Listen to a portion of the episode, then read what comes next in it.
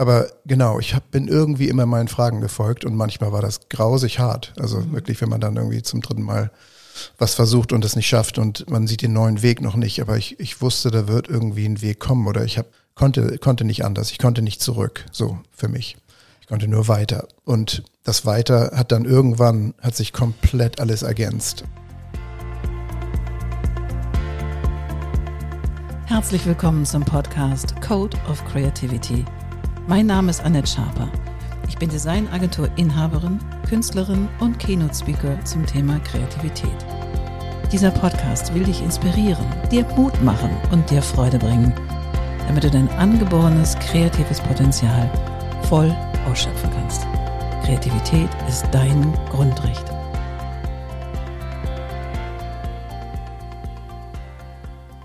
Herzlich willkommen zu einer neuen Folge vom Code of Creativity Podcast. Und heute sitze ich hier mit Helge Hellberg.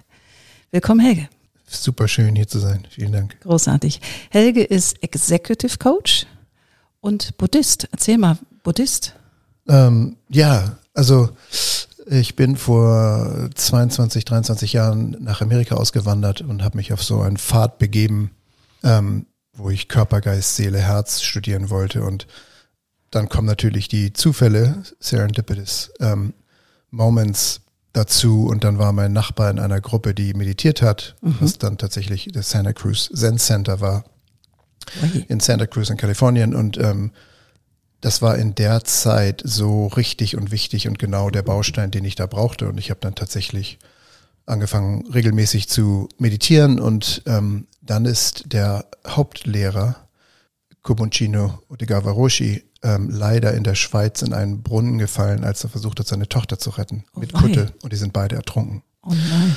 Und da gab's in, in meiner Lineage, in diesem Sangha, ähm, einem, die, die Frage, wie, wie ähm, erhalten wir das jetzt bei? Und da wurden zwölf Menschen ausgewählt, die dann tatsächlich für zwei Jahre eine buddhistische Ausbildung gemacht haben. Nicht als Mönche, aber mhm. ähm, weil das bin ich auf keinen Fall. Finde ich auch ganz gut. genau. Ähm, aber äh, genau, für zwei Jahre tatsächlich jeden Tag gesessen und meditiert und ähm, Buddhismus studiert und ein Rakasu genäht. Da sind so 10.000 ähm, kleine Stiche drin, die man dann näht und jeder, wow. jedes einzelne ist ein Gebet. Und dann, genau, gab es eine ähm, sehr schöne Zeremonie und jetzt darf, dürfen die zwölf auch ähm, Buddhismus unterrichten. Und das tust du auch noch? Oder machst du das? Ich, ich webe das so Praxis? in mein Coaching mit ein, genau. Mhm. Für mich sind diese Lehren, ähm, ich will nicht sagen alle das Gleiche, aber die kommen, man kommt aus den verschiedensten Richtungen, aus den verschiedensten kleinen Flüssen, ähm, fließt man in den großen Strom des Lebens sozusagen, was auch immer die Einflüsse dabei sind, wirklich die Einflüsse. Und da ist Buddhismus ein ganz schöner, wichtiger Baustein, aber es ist auf keinen Fall die Antwort zu allem. Mhm. Spannend. Für mich. Und du bist ja aus Hamburg und warst ja. 20 Jahre in Amerika. Wie kam denn dieser Move von Hamburg? Kann ich natürlich gut verstehen, aber wie kam der Move? Und dann gleich zum Buddhismus. Das finde ich einen, einen, krassen Weg. Ja, Hamburg, ähm, ich bin ja nun auch nicht mehr 14. Also Hamburg in meiner Zeit der Jugend war ein ganz anderes Hamburg, als es heute ist. Mhm. Ähm, viel weniger international aufgestellt. Ja, das waren so die 70er, 80er die Familie, in der ich aufwuchs, was so lustig klingt, aber also meine Eltern ähm, hatten ihre eigene Lebensgeschichte wie alle Eltern und kamen aus dem Harz und aus dem äh, Ostblock. Und da habe ich ganz bestimmte Prägungen mitgekriegt, so. Und ich wusste ganz von ganz früh an, dass ähm, ein paar Sachen nicht stimmen oder nicht wahr sind für mich. Mhm. und ich hatte immer viel mehr Fragen, als ich Antworten hatte also auch in der Schule. Deshalb war ich in der Schule auch nie gut. Ich hatte, habe die Lehrer total genervt und die wirklich, glaube ich, an den Rand ihrer ihres Wissens gebracht. Aber genau, aber ich wusste immer nicht so viel. Ich wollte immer mehr wissen und äh, genau wurde ich Musiker in Hamburg mit 20, 21, 22 hey. nach dem Studium. Musik war immer ein Riesenteil Code of Creativity, ein Riesenteil meines Lebens. Ähm, immer irgendwie versucht zu unterbinden bei meinem Vater. Also mhm. der hat immer fand, dachte immer, ich werde dann irgendwie arbeitsloser Musiker also habe das nie wirklich ausleben können, bis ich 22 war und ähm, fiel dann oder habe dann eine ähm, A cappella Band gestartet, eine Rock Vocal Band. Wow. Und das war sehr schnell sehr erfolgreich und nach acht, neun Jahren ähm, hatten wir einen Todesfall in der Band. Ähm, ein, eine Mitsängerin ist an Leukämie erkrankt und hat es tatsächlich auch nicht geschafft. Und da, da war so der Zeitpunkt für mich gekommen. Ich hatte mir irgendwie bewiesen, dass ich irgendwas auf die Reihe kriege mit der Band und ähm, hatte genug Geld auf die Seite gelegt, um ein, zwei Jahre vielleicht zu überleben. Und äh, ich wusste, wenn ich das jetzt nicht wage mit 29, äh, würde ich wahrscheinlich das nie wagen. Und dann habe ich den Sprung irgendwie, es war entweder Stockholm oder San Francisco. So, ich wusste, warum auch immer, also, ja, Code of Creativity. Ja. Wenn wir zuhören. Und hast eine Münze geworfen am Flughafen? Nee, es war dann doch irgendwie klar, weil in dem Sommer bin ich nach Amerika gegangen für, ein, für einen Urlaub, zwei, drei Wochen, äh, vier, vier, fünf Wochen und habe tatsächlich unglaublich liebe Menschen kennengelernt, die auch tatsächlich äh, heute noch Freunde sind. Mhm. Ähm, im, in den National Parks zusammen gezeltet und genau. Und ähm, ja, und dann war es klar, nach dem Urlaub war es total klar. Also der, hier stehen mir die Türen offen. So, die Leute haben gesagt, komm, wenn du wirklich kommen willst, das wusste ich schon, dass ich irgendwie was suche ähm, kannst du erstmal bei mir wohnen. Und also wie toll in San Francisco eine Verbindung zu haben, die wirklich dann auch mich vom Flughafen abgeholt hat. Germans Welcome. Oh nein, äh, wie ja, schön. Ja, total liebevoll, wenn ich da heute dran denke. Ich hab, bin echt beschenkt und habe Glück gehabt, ganz viel. Ähm, und da konnte ich tatsächlich dann, da wurde dann zimmerfrei in der WG und ich war mit Amerikanern zusammen und es war einfach äh, filmreif. Und da habe ich tatsächlich vier Jahre gewohnt. Wow. Und wie hast du das mit dem Status hingekriegt? Weil hast du dann ein Visum bekommen? Irgendwie? Genau, am Anfang, gute Frage, am Anfang ähm, habe ich meine Musikerkontakte genutzt, weil die ganzen Radiostationen in, in Deutschland kannten mich. Und ich wurde dann tatsächlich, ich habe ein I-Visum gehabt für Informationen. Ich wurde Journalist für einen ähm, Berliner Radiosender ähm, und habe dann irgendwie einmal im Monat vom Earthquake oder von irgendwas gesprochen. Ja. Aber das hat gereicht mit dem offiziellen Schreiben, damals zumindest, ähm, dass ich ein unbegrenztes äh, Reportervisa hatte. Und damit cool. konnte ich zurück und vor und wie auch immer. Genau. Mega. Und wie kam es dann, ich meine, du hast 20 Jahre da gelebt, das ist ja echt, du hast dich ja quasi dort selber ausgebildet durch in ganz vielen Fächern oder Disziplinen. Also warst du nicht nur, hast du nicht nur Coaching-Ausbildung gemacht, bist nicht Buddhist geworden, beziehungsweise hast da die Inszenierung bekommen. Ja. Was, was hat dich da angetrieben, dich immer weiter so zu entwickeln, dass du heute so ein erfolgreicher Executive Coach bist? Hm. Ja, das war natürlich überhaupt nicht zielgerichtet. Also ich glaube, ich beneide oder bewundere die Menschen, beneide nicht, aber bewundere die Menschen, die tatsächlich wissen mit 17, was sie werden wollen oder irgendwann vielleicht mit 25 sagen, darauf arbeite ich jetzt hin und dann passiert es auch so. Das mhm. ist in meinem Fall ganz anders gewesen. Ich habe wirklich, bin meinen Fragen gefolgt. Mhm. Und ähm, wunderschön. Ja, das ist schön. Das ist schön, wenn man irgendwo ankommt. Mhm. Das ist echt nerv, nervend. In between Oder ist es super. Ja, also wenn du weiterhin immer mehr Fragen hast und je mehr du unlockst, je mehr du, je mehr du entdeckst, umso größer die Fragen. Ne? Mhm. Da muss, also worauf ich echt stolz bin, und da kommen mir fast ein bisschen die Tränen in die Augen gerade, weil jetzt, wo ich jetzt stehe, ich bin so dankbar und stolz, ähm, wie mutig ich war oder wie naiv. Also, mhm. wo man auch immer dann gucken will. Mein Vater würde wahrscheinlich immer noch sagen, naiv. Ähm, aber genau, ich hab, bin irgendwie immer meinen Fragen gefolgt und manchmal war das grausig hart. Also mhm. wirklich, wenn man dann irgendwie zum dritten Mal was versucht und es nicht schafft und man sieht den neuen Weg noch nicht. Aber ich, ich wusste, da wird irgendwie ein Weg kommen oder ich hab, konnte, konnte nicht anders. Ich konnte nicht zurück. So für mich. Konnte nur weiter. Und das Weiter hat dann irgendwann, hat sich komplett alles ergänzt. Also du hattest ja auch gerade Maren Kemper, Dr. Maren Kemper auf, mhm. der Show mit dem Mikrobiom. Ich habe Ernährungswissenschaften studiert, um den Körper zu verstehen. Ich habe ähm, Buddhismus studiert, um den Geist zu verstehen oder Bewusstsein. Ich habe Psychologie studiert, um den Geist zu verstehen. Ich habe ähm, Schamanismus studiert, um und mit Native Americans gearbeitet, um Spiritualität zu verstehen. Also ich habe, das war, ich habe gar nicht zurückgeguckt und gesagt, was mache ich da jetzt mit oder so, sondern wirklich egoistisch in irgendeiner Weise, also vom Ego gesteuert, einfach immer nur geguckt, was, was interessiert mich jetzt wirklich mhm. und mich nicht gefragt, wie gebe ich das jetzt weiter oder so, sondern ich wollte tatsächlich verstehen, wie es funktioniert und am Ende kommen alle diese Lehren zusammen. Da geht es wirklich um das Leben, um das Herz, um ähm, Fürsorge für ein selbst und für die Welt und für die Mitmenschen, um Bewusstsein, um Aufmerksamkeit, um also es ist dann doch nicht so kompliziert am Ende, aber der Weg dahin ist mhm. für jeden anders anyway und ähm, der war einfach wie, sehr das, holprig. Mich würde nochmal interessieren, weil 20 Jahre ist ja echt eine ganze Strecke und du hast so viele unterschiedliche Studien gemacht für dich. Ja. Wenn du zwischendurch im Stuck warst und merktest, oh Mann, ich habe jetzt irgendwie gar keinen Plan. Wie bist du damit umgegangen? Bist du dann in Ruhe gegangen? Bist du in Aktivität gegangen? Was hast du gemacht, wenn du an so einer Schwelle standst, sagst, okay, so die nächste Frage kommt, die nächste größere Frage kommt? Wie hast du das gemacht? Ja, also im, im Nachhinein gibt's da keine, gibt's da keinen goldenen Weg für mich, wo ich sage, aber ja, also kann ich dir ehrlich gesagt gar nicht sagen. Ich weiß nur, dass ich in dem Moment Glück hatte oder, oder ähm, das gut aushalten konnte. Mhm. So. Aber ich, ich bin, ich setze mich dann nicht hin und meditiere für drei Monate und hoffe, die Antwort wird kommen. Also ich bin auch trotzdem irgendwie entrepreneurial genug, um zu wissen, ich kann mich irgendwie durchbeißen. Mhm. Also das weiß ich. ich ähm, weißt du, das, es gibt ja so Menschen, die sind wirklich richtig gut in, in der Geige oder die können unglaublich toll eine Sache so. Ähm, ich konnte es bis jetzt, so Coaching liegt mir wirklich, das ist wirklich toll. Ähm, und vorher die Musik, aber das sind so die beiden zwei Sachen, wo ich sagen kann, das, das war ich wirklich. Der Rest ist so ein Puzzle, wo, ähm, also könnte ich irgendwie davon leben, Fotografie zu machen? Bestimmt, obwohl ich wenig Talent habe, wenn du meine Mhm. Instagram-Bilder siehst, die ich mit meinem iPhone mache zum Weglaufen. Aber ich vertraue einfach, dass ich das irgend, irgendwas würde ich finden, um da irgendwie von zu überleben. Also ich bin eher so ein Überlebenskünstler. Und darauf konnte ich mich immer verlassen. Also ich war auch mal fast obdachlos. Also so im Sinne von, ich habe noch bankrupt. Ich habe irgendwie 2000 Dollar zu meinem Namen und ähm, to my name und äh, ich habe noch eine Miete. So. Und wenn ich jetzt 30 Tage Kündigungsfrist habe, muss ich meinem Vermieter sagen, dass ich noch eine Miete habe. Danach weiß ich nicht, was, wo das Geld herkommen soll. Also es gab wirklich Momente, wo ich dann, dann schmeckst du plötzlich, ich hatte auch ein Auto noch, aber ähm, das kann man ja auch nicht mal eben so schnell verkaufen. Und dann Amerika ist irgendwie das Land des Autos, also da gibt es keine öffentliche Verkehrsmittel.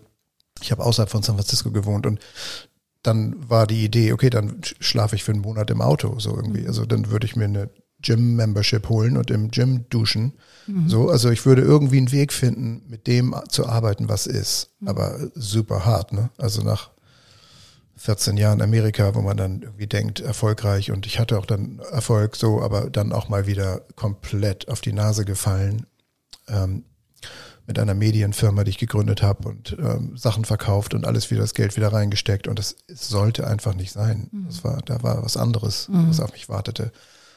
Und wie ist das, wenn man tatsächlich in dieser Welt, in diesem, in dem Alter dann mit 40 irgendwie ähm, damit konfrontiert ist, ich habe tatsächlich alles aufgebraucht an finanziellen Mitteln. Ich habe noch 2000 Dollar zu meinem Namen und ich muss eigentlich jetzt ausziehen und in mein Auto ziehen. Das ist ein richtig heftige, heftiger Moment. Ich kann das, konnte das spüren, wie Obdachlosigkeit sich vielleicht anfühlt, wenn man tatsächlich obdachlos ist. Und ich will das gar nicht vergleichen, aber weil das muss unfassbar hart sein. Aber dieses, ne, wow, das ist, re, das ist real jetzt so. Und wie hast du dann den Bogen für dich gekriegt? Ähm, Oder hast du im Auto ja, geschlafen? nee, nicht ein, also bestimmt mal, aber nicht deswegen. Ähm, Das war eine andere Geschichte. Genau. Auf die sind wir auch gespannt. That's a whole different story. ähm, nee, ich bin tatsächlich dann, ähm, zwei Wochen später gab es so ein Open House bei einer, beim Coaching Institute und meine Freunde, ich habe natürlich gesagt, ich weiß, das Schlimme daran war, dass ich nicht wusste, was als nächstes kommt. Nicht, dass ich in der Situation war. Wenn ich wüsste, in vier Monaten bist du da und da, dann kann man noch vier Monate im Auto schlafen und dann einen Roadtrip machen und das wird fun. Ne? Aber dieses, wow, der Weg, den nicht zu sehen und zu wissen, man ist gerade im Decline. Es geht gerade runter. Super, super hart, wenn man nicht weiß, wann es wieder hochgeht.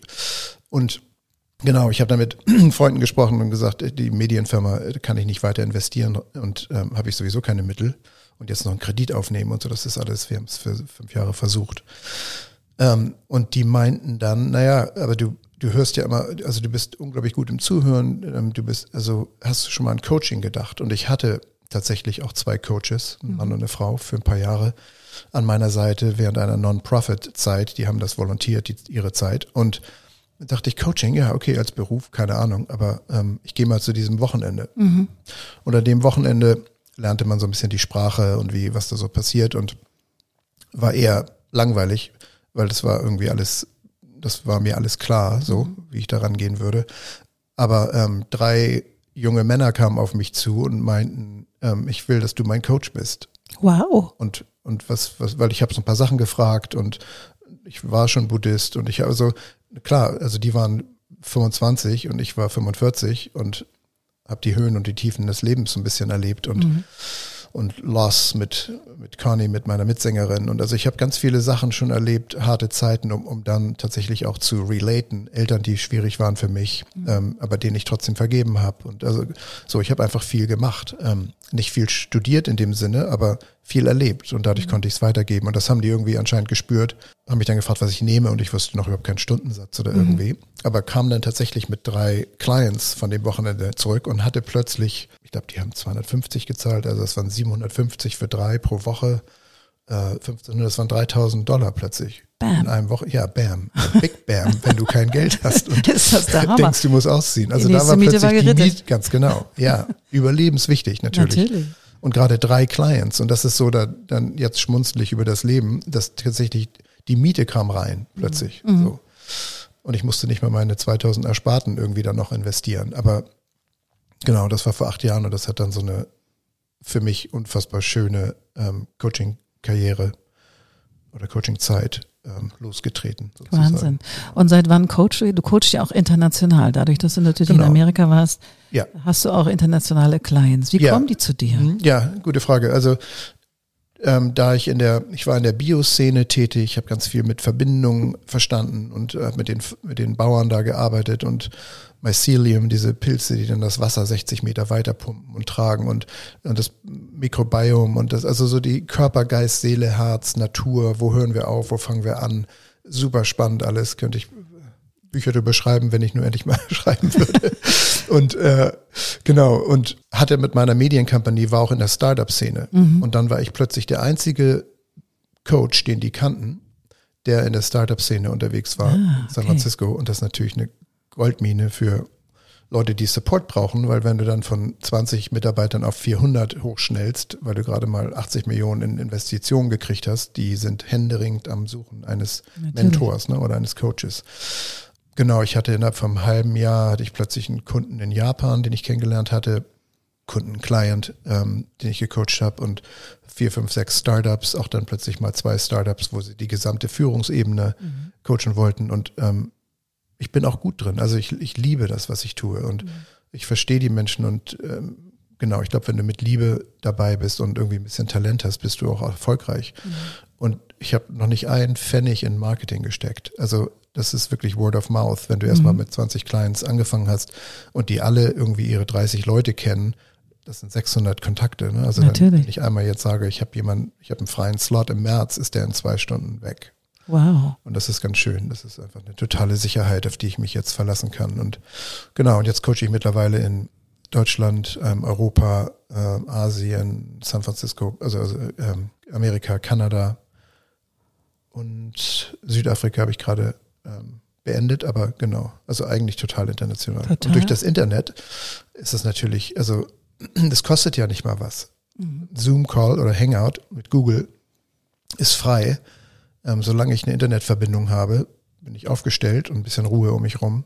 Genau, weil manche Leute sagen, ich würde dich natürlich auch gern sehen und kann man sich treffen und wenn die in Hamburg sind, mache ich das auch manchmal. Aber dieses Medium der digitalen Vernetzung, wenn, das kann man wirklich richtig gut lernen. Ne? Also der, der Vorteil zum Beispiel von Online-Coaching ist, natürlich fehlt die körperliche Nähe so, aber wenn man da drin besser und besser wird, du bist in deinem, der, der Client ist in seinem in seinem sicheren Space, ich bin in meinem. Wir begegnen uns für eine ganz wundervolle Stunde einmal die Woche und, und dann geht jeder wieder in seine instantly, du hörst auf den Call und du bist wieder in deiner Welt und du nimmst das wieder mit. Also es hat auch, genau, da fehlen auch die Seiten, die man, die man hat, wenn man sich persönlich trifft, aber du musst auch nicht irgendwo hinfahren und du, also das ist, es gibt auch unfassbar viele Vorteile mhm. dadurch. Wundervoll. Genau. Sag mal, hier geht es ja um den Code of Creativity und ja. das kommt natürlich ja, die, die Frage. Muss mich stoppen, ne? Immer ich, nach, ich alles so cool. weiter alles, sappeln, ja. Alles cool. ähm, was ist denn für dich Kreativität? Ja, habe ich mir natürlich sogar Gedanken gemacht oh, vorher. Bin ähm, gespannt. Also du, du sagst ja immer, das ist so den Weg finden und sichtbar machen. Das finde ich total schön. Ähm, dieses Gestalten im, im weitesten Sinne ähm, finde ich, finde ich total toll und richtig. Also das, das trifft so einen Nerv, wo ich sagen würde, also wir, es, es gibt natürlich die Sinne, ne, die Ohren, ähm, äh, das Hören, das Zuhören, wie, ob man nun Coach ist oder Musiker. So, ähm, was macht man damit? Inwieweit hörst du in dich selbst rein? um dann tatsächlich was Neues zu gestalten. Und bist du das überhaupt? Oder wo mischt sich das mit dem, mit einem, mit einer Eingabe, mit was Höherem? Mhm. So können wir das, der, das Vessel sein, das Instrument sein, ähm, was dann geleitet wird. Also da ist es ja auch total spannend. Ähm, wenn das für jemanden ein Problem ist, ist das natürlich ein Riesenproblem, weil, weil wir es noch nicht verstehen. Ne? Mhm. Also wo hören wir auf und wo fangen wir an? Ähm, was ist Kreativität und wo beginnt sie? Ist das tatsächlich Intuition, ähm, Collective Consciousness? Äh, ist das alles komplett in uns geboren? Also wir sind ja, wir sind ja nicht selbst in dem Sinne, sondern wir sind die Summe unserer Erfahrungen mhm. und unserer Reaktionen und was wir erlebt haben und wie wir jetzt neu darauf reagieren.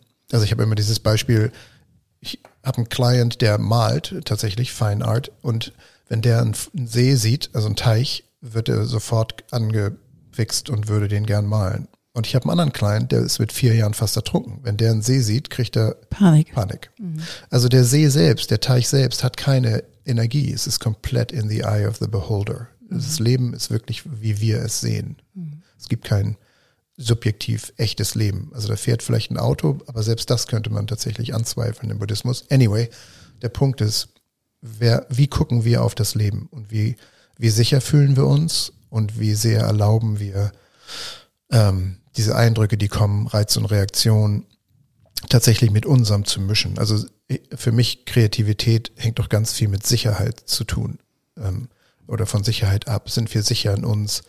Erlauben wir uns auch diesen kindlichen Anteil des Gestaltens wieder reinzunehmen in Workshops, die ich gebe. Ähm, Gibt es auch eine Session, wo wir malen und natürlich die Hälfte der Menschen sagt sofort, oh mein oh Gott. Gott. ich kann nicht malen. Ja.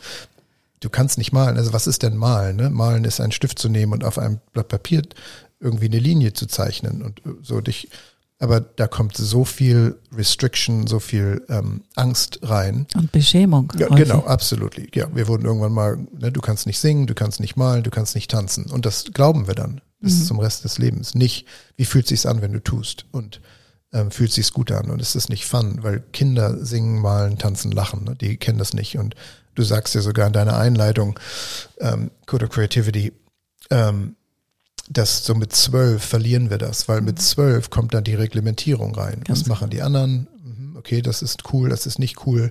Also dann mutig deinen Weg weiterzugehen, das ist, schaffen die wenigsten. Startet fast eigentlich noch früher. Sobald du mit der Schule beginnst, geht ja, es los, genau. dass sie dich natürlich Lehrer. versuchen, in eine Form zu pressen, aus, für, also aus Gründen natürlich, weil keiner will irgendwie totale Freigeister haben. Wie kriegst du sonst 20 Kinder gebändigt, wenn du denen was beibringen willst? Ich kann das schon verstehen, aber da hört es eben, nimmt es schon wieder ab. Also das Kreative, der Geist mhm. sozusagen. Genau. Das ja. Freie. Und ich habe, also man könnte ja sagen, Disziplin ist schlecht, aber Disziplin ist ja auch total wichtig und gut mhm. und richtig. Also ähm, manche Kinder, die ich sehe, haben, haben noch nicht gelernt, diszipliniert zu sein. Mhm. So. Und da würde man wahrscheinlich jetzt sagen, nee, es geht um Freiheit und Kreativität und aber nö, es ist, es ist viel komplexer, wenn man mhm. das wirklich mal guckt. Also Disziplin ist ein ganz wichtiger Bestandteil des Lebens natürlich. Mhm. Ähm, solange der nicht Kreativität stifelt, also solange der nicht genau Kreativität abwirkt. Ähm, aber beides ist wichtig. Also das ist so die, der, der wichtigste Grundsatz vom Buddhismus ist Yin und Yang. Beides ist immer wahr. Es ist immer beides wahr, ehrlich, wenn wir ehrlich sind. Und das macht es natürlich viel komplexer. Es ist viel einfacher zu sagen, nö, Waldorfschule, alles frei. Und ne, ähm, das ist auch total gut und wichtig und richtig. Und trotzdem würde ich sagen, Disziplin ist ein absoluter Bestandteil ähm, des Lebens. Und auch von Kreativität, weil ich glaube, ein Maler, der malt ja nicht sein, sein Bild an die Wand und sagt plötzlich, das ist jetzt mein Kunstwerk und fertig. Mhm. Der malt wahrscheinlich 300 Bilder, bis das dann so ist, wie es ist. Genau, so. und der nimmt sich auch morgens um neun die Zeit mhm. und oder ein, ein Autor, ne? du, wenn du dich nicht hinsetzt, sonntags morgens um neun bis zwölf und schreibst, selbst wenn du nichts auf die Reihe kriegst, also so diese Disziplin mhm. dann im, in der Form, eine maskulin, Disziplin, Abgrenzung, auch Nein zu sagen, dein Telefon auszumachen. Wenn du dauernd aufs Telefon guckst, wenn da neue Messages reinkommen, wirst du wahrscheinlich nichts Kreatives schreiben. Mhm. Also genau, Disziplin im Alter dann, im Erwachsenensein, um der Kreativität frei, um die freizusetzen, ne? um denen den Rahmen zu geben. Ganz, ganz toll. Also mhm. Yin und Yang, maskulin, feminin, Kreativität, Eingabe, braucht ganz klar den sicheren Rahmen, das Telefon wegzulegen Musik anzumachen, Kerze, Tee und dann hast du deine Zeit. Aber wer nimmt sich die? Ne? Also das ist einfach, das muss man erstmal, darf ich das? Ähm, bin ich jetzt wirklich produktiv im kollektiven Sinne oder bin ich einfach kreativ? Also Produktivität und Kreativität. Ich glaube, der Feind der Kreativität ist Produktivität, weil man denkt, das muss was erreichen. Genau. Ähm, ja. Ich bin ja auch Kunsttherapeutin und in der Ausbildung der Kunsttherapie hatte ich es total schwer, nicht ein schönes Ergebnis am Ende zu produzieren, sondern mich wirklich meinen Gefühlen hinzugeben und dem inneren Ausdruck zu geben. Ja, so toll. Oh, das war ja, aber echt ein Ritt. Also es ging vier Jahre lang diese Ausbildung ja. immer an Wochenenden und ich fand, oh, manchmal habe ich das wirklich weggerissen. Als es um so eine Kindarbeit ging, sollten wir ein Kinderfoto mitbringen. Und ich hatte ein Kinderfoto, wo ich so richtig grumpy gucke. Normalerweise war ich blond, gelockt und habe geleuchtet und so weiter. Aber das war das Einzige, wo ich so richtig grumpy guckte, weil ich auf so einem kaputten Stuhl saß und mein Vater mich aber gezwungen hat, dort sitzen zu bleiben und hat mir seine Hand hinten in den Nacken gehalten. Und ich guck so richtig so, so richtig garstig. Und dieses Bild habe ich genommen, vergrößert, vergrößert, vergrößert, vergrößert, habe eine Wahnsinns-Collage draus gemacht. Das hat mich richtig gepackt. Das war großartig, weil ich eben nicht mehr dieses easygoing, fröhlicher Sonnenschein war, sondern ja, da war ich mal so richtig i. Ja, ja. Das habe ich geliebt, aber es war echt eine Aufgabe, sich von diesem Introjekt, und bin ich ja Designerin und muss am Ende was Gutes produzieren, mich davon zu lösen. Und ich habe es gemacht, als ich in Führung gegangen bin, als ich angefangen habe, Kreativdirektorin zu sein, weniger selbst gestaltet habe, aber ich ja Designer hatte, mit denen ich arbeiten muss und ich wollte sie da abholen, wo sie sind und wollte keine Minimis produzieren. Deswegen habe ich diese Ausbildung gemacht. Ja, toll. Also du sprichst ja auch gerade ähm, was an, was so wichtig ist, ähm, Wut. Ne? Also dieses dürfen wir wütend sein. Wenn du einen Dreijährigen irgendwie was wegnimmst, dann legt er sich auf den Boden und trommelt, bis, ne, bis er bis irgendwie damit durch hat. ist. Ja, ja, genau, bis er es wieder hat oder bis er damit durch ist oder dann einschläft. Also so leben wir ja als Erwachsene nicht. Wir, ähm, da wird dann Kontrolle tatsächlich das Negative oder Disziplin. Ähm, dieses äh, manche Menschen, weißt du ja auch, manche Menschen ähm, meditieren ja auch, um dann nicht, um ihre Wut in, in den Griff zu kriegen und so. Ich, das, für mich ist das fast ein Missbrauch von, von der Meditation. Das war nicht die Idee. Bewusstsein ist die Idee. Und ähm, wie wäre es, wenn wir unsere Wut tatsächlich gesund ausleben? Ne? Also so das Motto ist, tu dir nicht weh mit der Faust durch die Wand, literally, oder ähm, tu anderen nicht weh, wenn du dann einen Ausbruch hast und Leuten irgendwas Böses sagst. Aber was, was gibt es für gesunde Formen der, der Wutarbeit, damit wir tatsächlich auf dem emotionalen Spektrum ähm, alles zulassen können. Trauer, Wut, Enttäuschung, Leidenschaft, Liebe. Also das ist alles total, das ist alles unser, unser Chi, unsere Core-Energie. Also genau, wir wollen keine Minimis sein, aber wir wollen damit gesund und gut umgehen. Mhm. Sehr schön, sehr schön. Ich muss nochmal auf diesen Weg nach Amerika und zurück. Also du bist ja auch wieder da. Du bist in Hamburg. das heißt, du Bin hast. Ich? Ja. Also Ihr jetzt ja. gerade körperlich auf jeden Fall. Nee, bin ich.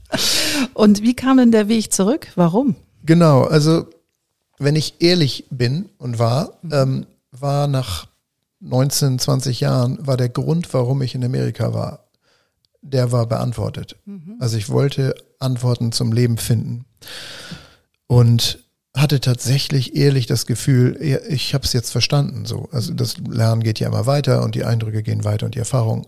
Aber so dieses, wo alles zusammenkam, ähm, alle alle Studien, die ich gemacht habe, alle alle Lebenserfahrungen, ähm, Vision Quests, ähm, Pflanzenreisen, so, das war äh, am, am Ende. Ich ich habe es jetzt für mich verstanden. Das Leben macht jetzt Sinn. Also ich weiß, was ich weiß, was unsere Schwächen sind, was uns einschränkt ähm, ich kenne Wege daraus. Ich ähm, liebe meine Arbeit. Ich nutze alles, was ich, ähm, ich bin ja auch Nutritionist, also Ernährungswissenschaftler, ähm, äh, und ich nutze sogar das in meinem Coaching. Also alle Bestandteile. Es macht plötzlich gerade alles Sinn. Ich hoffe, das bleibt jetzt so. Kann natürlich sein in fünf Jahren, dass ich alles wieder auf den Kopf stelle, aber im Moment machen diese ganzen Sachen, die ich gelernt habe, Sinn und passen alle total schön zusammen. Es ist wie so ein Tresor, der so klick, klick, klick, klick, klick, klick, klick und jetzt ist er offen und jetzt ähm, kann man da irgendwie wirklich schön aus dem Vollen schöpfen und zurückgeben und das anwenden, so danach leben. Das war einfach ehrlich durch nach 20 Jahren und dann habe ich hochgeguckt sozusagen und in San Francisco gesehen, was sich in den 20 Jahren total verändert hatte, was sich für mich verändert hatte, ähm, was sich durch den Einfluss der Startups und des Geldes verändert hatte. Und es gibt keine Stadt für mich, die perfekt ist. Und es gibt ganz viele Städte, die wundervoll sind. So. Und dann war es irgendwie fast egal. Und da gab es wirklich die Frage, bleibe ich jetzt in der Bay Area? Ähm, und würde hier sterben oder gehe ich woanders hin? Und also kann ich, kann ich mir vorstellen, in San Francisco begraben zu sein. So der Tod hat, das ist immer irgendwie ein Thema im, im Sinne von True North. Also da arbeiten wir alle drauf hin. Ne? Wie können wir tatsächlich glücklich sterben? Und die Antwort war nein, ich würde nicht in San Francisco sterben wollen. Und dann war es einfach Zeit, meine, meine Fragen waren beantwortet, mehr als ich wusste ähm, oder mehr als ich Fragen hatte. Und was nun? Und dann Genau, hatte ich jemand kennengelernt in Hamburg und es hat mich einfach zurückgezogen, mhm. erstmal wieder. Und dann kam auch Covid ganz schnell, ne? So irgendwie. Ähm, seit wann bist du jetzt wieder in Hamburg? Seit 2018. Okay. Genau, drei Jahre. Und werde ich hier bleiben? Hm. Ehrlich gesagt, ich weiß schon, dass ich nicht hier bleiben werde. Mhm. Ich weiß nicht, wann ich gehe und ich weiß auch nicht, wohin ich gehe. ja, ist es nicht abgefahren? ja, total abgefahren. Und dann fragt man sich natürlich, okay, wie viel willst du jetzt, ne? also willst du jetzt deine Wohnung, wie schön willst du sie machen, weil, oder ist es schlauer, auf dem Koffer zu ähm, sitzen und, aber ich weiß nicht, wann die Antwort kommt. Ja. Und das kann in vier Monaten sein, es kann in vier Jahren sein. Ähm, deshalb, ich mache es mir jetzt gerade schön in Hamburg so, aber ich weiß, so hart das ist und so, so sehr ich wünsche manchmal, dass es nicht so ist. Ähm, wenn ich, wenn ich zuhöre, weiß ich die Antwort. Mhm. Und das passt mir manchmal überhaupt nicht, aber es ist einfach wahr. Ich weiß, dass ich hier nicht für 30 Jahre leben werde. Okay. So. Und ob es dann Hannover ist oder Lissabon, keine Ahnung. Lissabon ist schöner, glaube ich, der Mond. Hannover. Genau. Ja, crazy. So, ja. Aber du machst ja auch ähm, tatsächlich Seminare. Was für Seminare sind das genau? Genau, also ich habe ganz klassisch Einzelkunden, ähm, die ich betreue, einmal die Woche für eine Stunde. Die haben aber auch 24 Stunden am Tag Zugang zu mir über WhatsApp und andere Medien. Ich bin wirklich deren Begleiter. Ich coach anders als manche, nicht Stunde um Stunde, sondern in, in zehn Wochen mhm. ähm, Intervalls, so dass das komplett explizit ist und das, ich kann auch komplett erklären, tue ich oft nicht, ähm, weil der Client dann nicht weiß, was, wovon ich rede in der achten Stunde, aber ich habe so ein Landscape, ich weiß, wo mhm. die hinwollen und was genau, was die Clients ähm, brauchen oder erleben werden, höchstwahrscheinlich.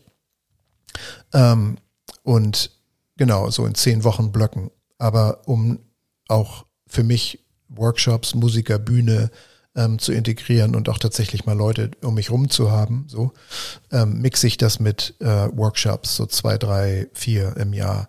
Das war jetzt schwierig wegen Covid. Ich habe tatsächlich einen Workshop fast anderthalb Jahre verlegen müssen, ähm, den wir jetzt hatten im Oktober. Ähm, der nächste ist im März, 19. 20. März in Hamburg wieder. Und das ist so ein ganz Wochenende, ähm, Samstagmorgen um neun, halb zehn bis wirklich dann abends, dann geht man ins Hotel, ist total äh, erfüllt und fertig hoffentlich und dann Sonntag wieder und dann, mhm. genau, also zwei ganze Tage und da äh, versuche ich die gesündeste Basis von innerer Maskulinität zu kreieren. Also Abgrenzung, Selbstwertschätzung, mhm. Ähm, so einen sicheren Rahmen, um dann tatsächlich die Intuition, die Kreativität, die Femininität, die Selbstliebe äh, aufzufangen und zuzulassen sozusagen. Mhm. Weil ohne Sicherheit werden wir nicht lieben. Liebe, Liebe braucht Sicherheit als Basis. Mhm. Wenn wir die Sicherheit in uns fühlen, dann haben wir die größte Chance, uns selbst zu lieben. Großartig. Und ähm, das heißt, dass da geht es um die Archetypen in dem. Genau, ein Bestandteil sowieso ähm, für mich Archetypen. Carl Jung, das ist die Psychologie, die ich studiert habe, mhm. der hat einfach ganz früh erkannt, wie archetypisch wir uns tatsächlich verhalten. Das, und Archetypen sind so, sind eigentlich nur Wertecluster. Also da sagt man genau, wie König, Archetyp König, würden alle Menschen in der Welt gleich verstehen ungefähr. Mhm. Erhabene Person, hat Power, wenn es ein guter König ist, nutzt die für das Wohl des Volkes. Ähm, genau, zieht sich gut an, also ähm, verkörpert den Reichtum, hat eine ganz bestimmte Haltung im Sinne von wirklich körperlicher Haltung groß, mächtig, also selbst wenn das ein kleiner König ist, hat er irgendwie ein Auftreten. So, genau. Wo lebt das in uns? Wie, wie geht's uns damit? Ist das eher ähm, ein Bereich, den wir nicht so gerne einnehmen? Ähm, und wenn wir einen anderen König treffen, machen wir uns dann kleiner oder mhm. so, wie, wie begegnen bei einem anderen König. Also das sind alles so Bestandteile, mit denen wir dann tatsächlich spielen und das ganze Wochenende uns befassen und unfassbar ähm, tolle äh, tiefe Momente gibt's da. Und wo, wo ist es auch der negative König? Und beim König zum Beispiel, wenn wir so Eltern und Kinder, für die meisten von uns, wenn wir die Eltern besuchen oder besucht haben, ähm, bleibt der König im Auto, ne? Ist immer so der, weil genau, man ist dann wieder Sohn oder Tochter. Also wie können wir tatsächlich auf Augenhöhe die Welt sehen und, und der Welt begegnen, ähm, ist so die Frage in uns, wenn wir uns mit dem König beschäftigen. Weil die, was ja alle Menschen wollen, wir wollen gesehen werden für den Menschen, der wir wirklich, wirklich sind also unsere intrinsischen Qualitäten und wir wollen einen Unterschied machen in dieser Welt. Das ist ganz wichtig in, in den, in den in Tribal Structures für 10.000, 20.000 Jahre vorher.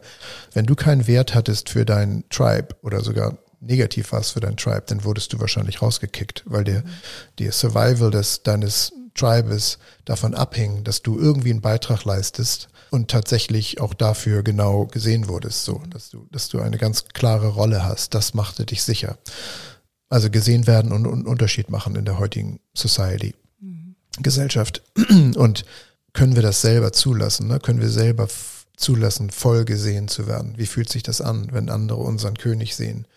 Ähm, dürfen wir das? Haben wir genug, um nachzulegen, um dann tatsächlich, also fühlen wir uns wertvoll genug, um König zu sein? Mhm. Also gibt es einfach so viele Widerstände, die dann da hochkommen mit denen wir arbeiten. Und das, das macht ihr dann in diesem Seminar, also genau. tatsächlich die Archetypen zu beleuchten und in unterschiedliche Rollen zu schlüpfen und. Genau. Okay. Ja.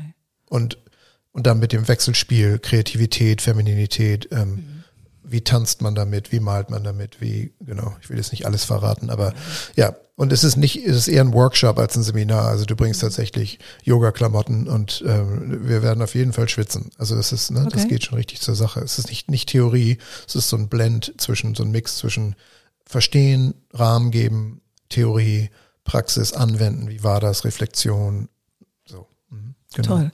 Und wie kommen die Leute zu dir? Also du sagtest, es ist Word of Mouse, mhm. aber jetzt auch für solche Seminare, machst du dafür auch Werbung? Keine Werbung? Nö, also jetzt, klar, dieser Podcast wird vielleicht einige Leute ähm, inspirieren, mhm. mal zu gucken. helgehelberg.com ist die Webseite. Ähm, aber genau, nö, das ist, gibt, ich hab, bin in einer guten Position tatsächlich so viele ähm, Graduates von diesen Workshops zu haben, dass wenn ich es dann in die Gruppe stelle und sage, ich mache einen neuen Workshop am 19. 20. März, dass der dann relativ schnell innerhalb von ein paar Tagen tatsächlich sich füllt. Mhm. mhm. Schön. Ja.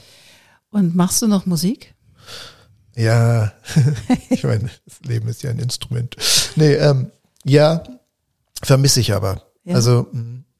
genau, das ist so ein Bereich, also Stimme ist ganz wichtig für mich. Ich war ja auch Sänger. Mhm. Und ich wünschte, ich würde mehr Musik machen. Ich habe ein Klavier und eine Gitarre, mit der ich irgendwie pro Woche mal eine Stunde spiele, aber ich habe auch ein paar Musikerfreunde und die sind aber auch busy und also das ist das der einzige Bereich, der noch viel mehr wieder reinkommen darf.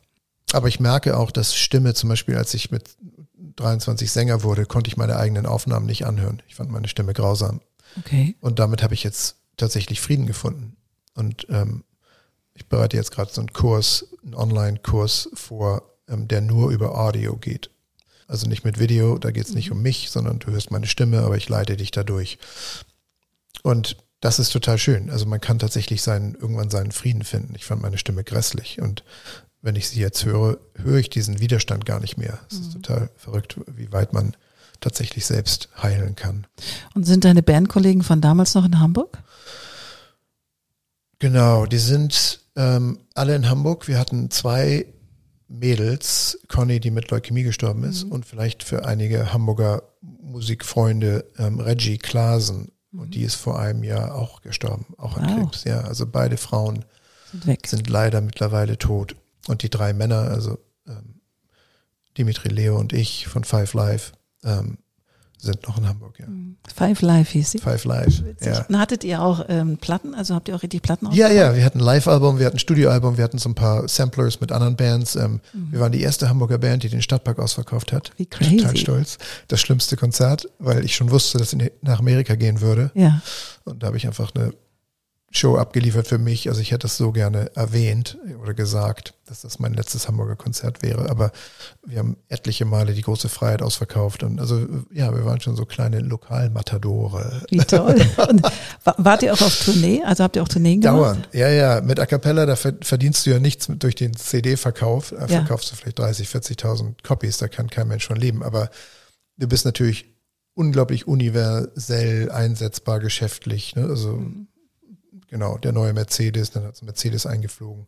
Dann, also so irgendwann war das so der, der 20 Minuten Pausengig oder richtige Konzerte mhm. ähm, oder andere kommerzielle Veranstaltungen und ähm, ja, das war richtig schön. Mhm. Konnten wir tatsächlich ein gutes Leben von machen. Wundervoll. Sag mal, Helge, ich habe noch mal so eine Frage so gegen Ende. Wie nährst du deine Kreativität? Also du gibst ja sehr viel, also du bekommst auch viel, glaube ich, in den Coachings, aber wie nährst du dich? Also damit du auch jeden Morgen wieder da stehst und sagst, oder mittags, wenn du auch immer anfängst, gerade wenn du international arbeitest, geht es wahrscheinlich erst mittags los. Wie nährst du dich? Ja. Dass du, dass du auch angefüllt bist für das, was, ja, schön. was dein Leben so macht. Tolle Frage. Sollten sich, also es ist einfach wundervoll, wenn wir uns die alle stellen. Ähm, was nährt uns wirklich? Es gibt ja Menschen, die tatsächlich auftanken, wenn sie mit anderen Menschen zusammen sind. Mhm. Ähm, das tue ich nicht. Ich liebe meine Arbeit, aber ich tanke alleine auf. Mhm. Also so sehr, so wichtig Sozialkontakte auch sind, ich kriege einfach so viel mit. Ich bin, ähm, ist ja noch so ein Hip-Word, super sensibel, aber Strömung, Leute, die ich auf der Straße sehe, ähm, ich will nicht sagen, dass ich, dass ich sagen kann, dass ich deren entire Geschichte kenne, aber ich sehe den, die Trauer, ich sehe die Wut, ich sehe das Leid, ich sehe die Freude, ich sehe die Hoffnung, ich sehe die zerstörte Hoffnung. Es ist irgendwie alles kommuniziert zum, für mich. Mhm. So. Oder ich kriege einfach, ich nehme einfach ganz viel mit und auf. Und das Beste für mich ist tatsächlich, das Auftanken ist ähm, Alleinezeit. Also mhm. ich koche unglaublich viel, mhm. dauernd. Jeden Tag, würde ich sagen, auf jeden Fall. Genau, Sport, ich mache viel Yoga mit mir selbst, nicht so sehr im, Sangha, also nicht, mhm. nicht in, in, in einem Yoga-Studio kann man, kann ich auch, aber es ist anders tatsächlich, wenn ich wirklich auf das Feinstoffliche, auf die Energie gucke, wie fühle ich mich nach einer Stunde mit mir selbst, mit meiner Musik in meinem, in meinen vier Wänden und wie fühle ich mich in einem Yoga-Studio. Ich fühle mich wesentlich anders und damit besser, so für mich gewertet, wenn ich es alleine mache. Mhm. Und ähm, genau, also ich fahre zum Beispiel auch unglaublich gern Fahrrad und es bringt doch total Spaß, mit anderen Menschen zu fahren, aber dieses Helge alleine auf seinem Rad für, für fünf, sechs, sieben, manchmal acht Stunden. Bin im Sommer bin ich nach Prag gesippt, ähm, neun Tage mit meinem Rad und ich bin echt kein Fahrradfahrer. Also ich habe so ein 20 Jahre altes Stahlrennrad und war vorher noch nie Rennradfahrer, aber mit Covid und das war irgendwie die Elbe hoch, der Trip, der sein sollte. Und ich habe das so genossen. Also mhm. tatsächlich auf mich gestellt, ohne was teilen oder geben zu müssen, das mir gut gehen lassen, so ja, also Zeit alleine, ganz, ganz, Und wie ganz kam wichtig. es zu dieser Idee, also von Hamburg nach Prag zu fahren? Prag war auf der Liste. Mhm, okay, auf der Bucketlist. genau. Und ähm, die Elbe, es war der dritte Todestag meines Vaters. Mhm. Und ich habe auf der Elbe durch meinen Vater segeln gelernt. Schön. Genau. Und und da war es irgendwie, das passt irgendwie alles zusammen. Ich fahre dem Elbe-Wanderweg hoch und wenn du der Elbe lange genug folgst, wenn du einfach nicht aufhörst zu paddeln, zu, zu treten, dann ähm, wirst du irgendwann in Prag sein, sozusagen. Okay. Genau. Und das ist so ein ausgebauter Radweg, also gibt es so viele kleine Hotels und da habe ich einfach zehn perfekte, nicht einen Regentropfen abgekriegt und die Elbe wird immer kleiner und die Fähren rüber werden Seilfähren und das ist einfach unfassbar schön. Und da, ja, mit dem Fahrrad nach Prag, okay, acht Tage, es passt genau rein und mhm. ja. Und gab es eine, eine Antwort für dich nach dieser Reise? Also gab es so, wo du sagen würdest, wow, das hat mich diese, diese neun Tage gelehrt. Ja, ich glaube, dieses auf mich selbst verlassen können, also die eigene Stimme, ne, die, die so oft ausgeredet wird von anderen oder von, von der Gesellschaft oder vom Staat oder vom, ähm, von den Eltern oder selbst manchmal von dem Partner, mit dem man zusammen ist. Also dieses, wie kann ich die Welt als mein Playground sehen, aber nicht als richtungsweisende ähm, Autorität, mhm und wie kann ich trotzdem gut und liebevoll und auch zurückgebend, also für mich richtig in diesem Leben leben, aber nach, nach meinen Gesetzen. Und das ist aber auch nicht der Rebell, also so für mich. Das mhm. ist so, genau. Also diese eigene Stimme ist einfach total wichtig und das ist, glaube ich, die höre ich jetzt. Mhm. Und wenn man acht Stunden auf dem Fahrrad sitzt, hört man die auch. Aua. Ganz doll Aua. Genau, tut dann, genau, tut dann der Po so weh, man hört die. Nee, aber man weiß, was man braucht. Ne? Also mhm. dieses, wenn Leute auf den Berg steigen und so, dieses, die Konfrontation mit sich selbst, die eigene Stimme, kann man weitergehen, kann man auch mal umdrehen. Ähm, muss man das jetzt zum Ziel, also weißt du, weißt du, wer du bist, ne? So mhm. in dieser Welt. ganz schwierig zu hören, aber total möglich. Und wenn du es hast und die Verbindung, inneres Kind, ne, ganz, also unser Emotionalkörper, oft das innere Kind genannt, diese erste Prägung, was dürfen wir, was dürfen wir nicht, wer sind wir, tanzen zum Beispiel ganz, ganz wundervoll für mich. Ich tanze fast jeden Morgen für eine halbe Stunde ähm, und tanzen nicht eine 80er und jetzt irgendwie den Disco Fox reinlegen, sondern einfach auch nur zu stehen und zu hören, was das, was macht die Musik mit mir gerade, was, welch, wie will ich mich bewegen, was will ich berühren. So, also diese eigene Stimme, Kultivierung hat ganz viel zu tun mit Kreativität, glaube ich, für ein kreatives Leben. Mhm. Wundervoll. Wundervoll. Ich, ich bin mal den Jakobsweg gelaufen, von Pamplona ah, nach Santiago. Cool. Und da wirst du auch sehr reduziert auf das, was du wirklich brauchst. Wenn du nach 20, 25 Kilometern in der Herberge ankommst, Dusche, Tee, Füße hoch. Ja. Und irgendwie mal kurz in die Waagerechte, weil du einfach so erschossen bist von der Zeit. Und da hast du da, deswegen kann ich das gut nachvollziehen, du acht Stunden auf dem, auf dem Rad, ich acht Stunden den Jakobsweg gelaufen, jeden Tag. Das war schon eine existenzielle Erfahrung. Mhm. Und kann ich gut nachvollziehen. Genau, und es darf ja auch, also ähm, man sagt aber auch, Yin und Yang wieder, jetzt kommen wir wieder zum Anfang, dieses ähm, in, der, in der Höhle kann jeder meditieren, weil es einfach keine ähm, Ablenkung gibt. Mhm. So. Wenn einer sagt, ich saß 20 Jahre in der Höhle und habe meditiert, okay, toll, also wirklich toll.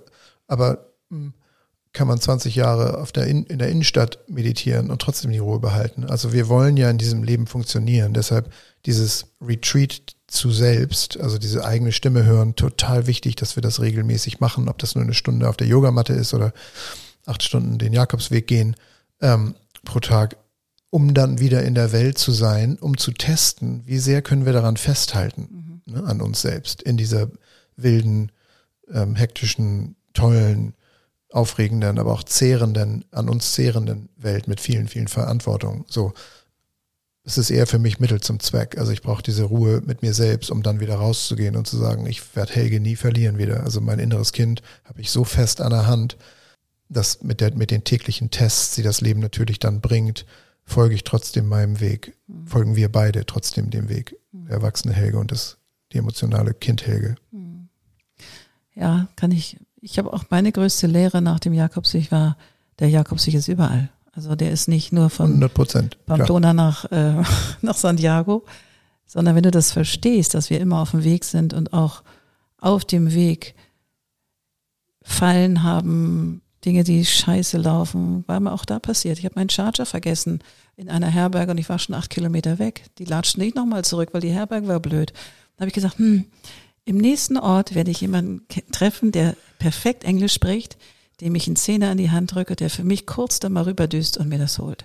Und ich kam in ein Dorf, verlassenst, ein, nur zwei, drei bellende Hunde kamen mir entgegen, sonst war nichts zu hören, nichts Die nicht Englisch sprechen. Die nicht Englisch sprechen. Well, I don't know.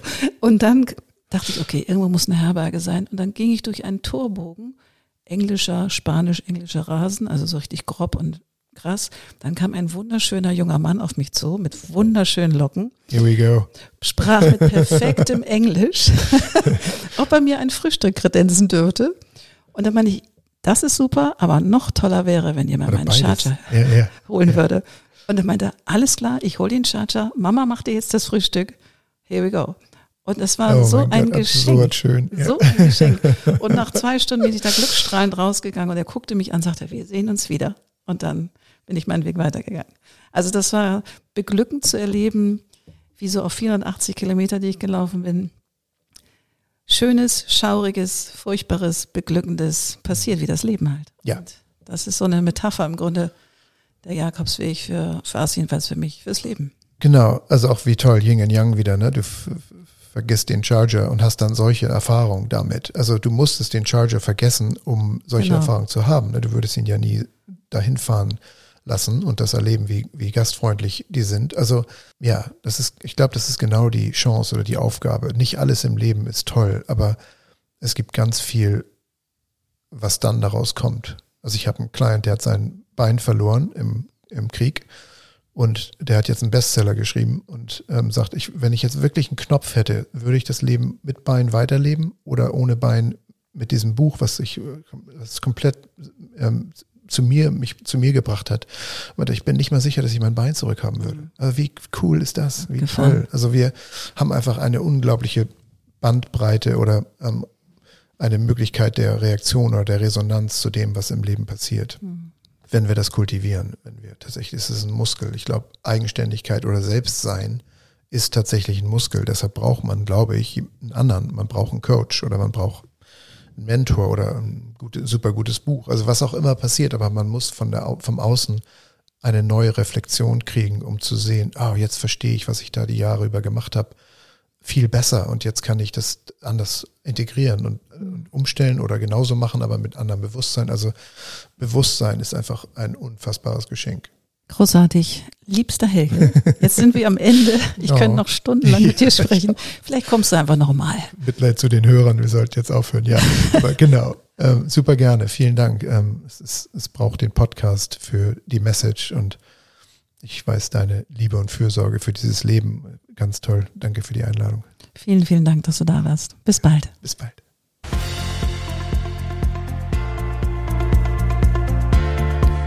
Wunderbar, das war wieder eine neue Folge vom Code of Creativity Podcast.